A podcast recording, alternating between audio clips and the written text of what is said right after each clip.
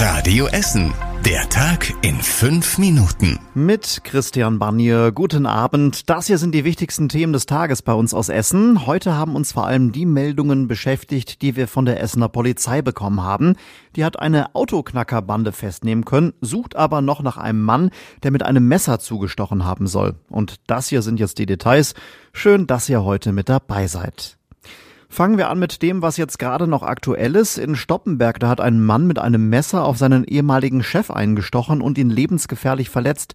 Inzwischen ist sein Zustand stabil. Auch wenn das schon gestern passiert ist, läuft die Fahndung nach dem Täter noch immer. Er ist 30 Jahre alt. Die Polizei sucht mit seinem kompletten Namen und mit mehreren Fotos nach dem Mann. Das könnt ihr alles auf radioessen.de sehen.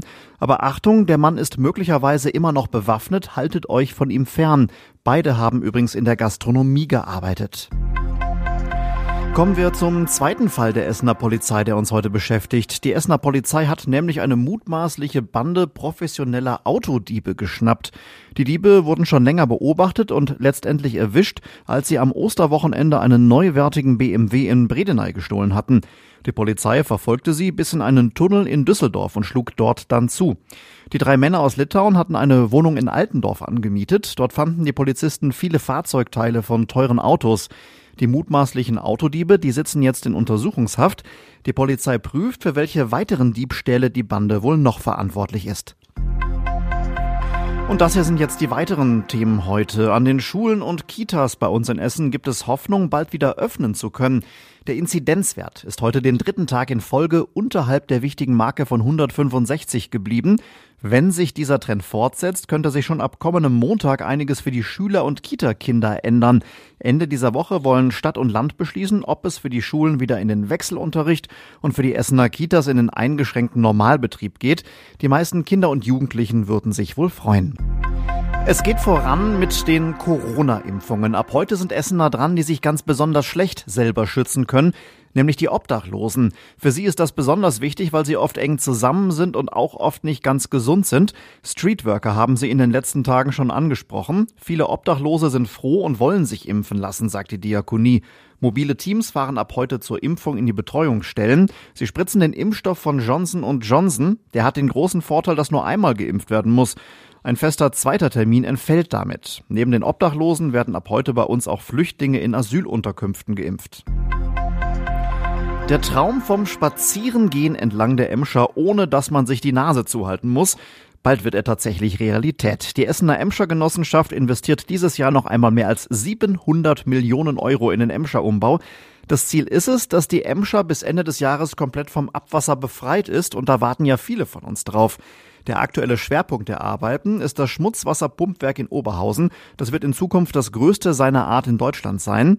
Und in Castrop-Rauxel, da entsteht gerade ein Natur- und Wassererlebnispark mit Weinbergen. Der Emscher-Kanal soll voraussichtlich schon im August auf seiner kompletten Länge geflutet werden. Er wird in Zukunft das Abwasser des Ruhrgebiets unterirdisch ableiten.